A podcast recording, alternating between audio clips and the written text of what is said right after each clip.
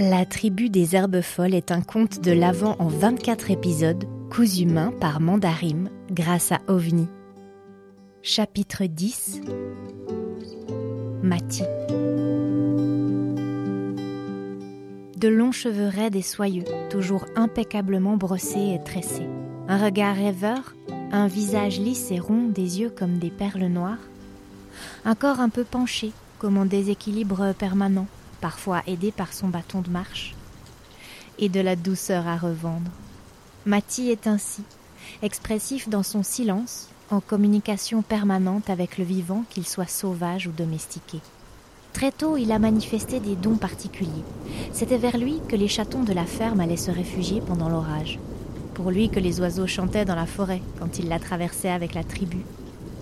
À lui que les yaks s'adressaient quand il meuglaient. Nul ne sait d'où lui est venue cette capacité à communiquer avec la jante animale. Tout ce que l'on sait, c'est que ce mystère est d'une beauté à couper le souffle. Mati est certes un peu plus fragile que le reste de la bande. La tribu fait toujours bien attention à lui et sait exactement quand il a besoin d'aide et quand il se débrouille tout seul.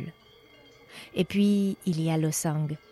Losang, le yak né quatre hivers après Mati et Una.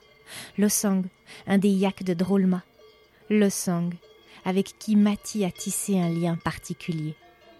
Tout petit déjà, le garçonnet ne marchait pas depuis longtemps, ses pas le guidaient dans les tables pour aller se coucher, la nuit, tout près du bébé yak et de sa maman. Puis, quand l'animal avait commencé à sortir, à s'ébattre dehors et plus tard à porter des charges ou accompagner les randonneurs, c'était toujours sous le regard doux de Mati. Celui-ci avait pris l'habitude de se coucher sur l'échine de l'osang quand le yak était à terre.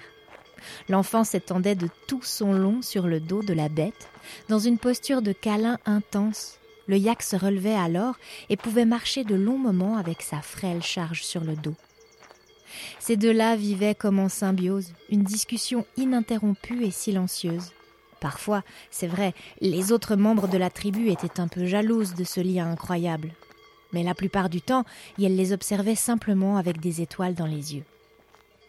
Avec sa démarche lente, Mati oblige ses amis à prendre le temps. Il en résulte que toute la bande connaît les moindres recoins de la vallée et du col.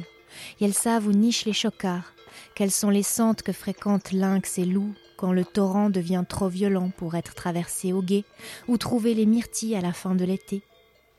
Et quand le garçon devient trop fatigué, la tribu s'arrange toujours pour le porter sur leur dos pour le retour, ou pour aller chercher le sang que Mati montra pour continuer d'arpenter les chemins de la vallée.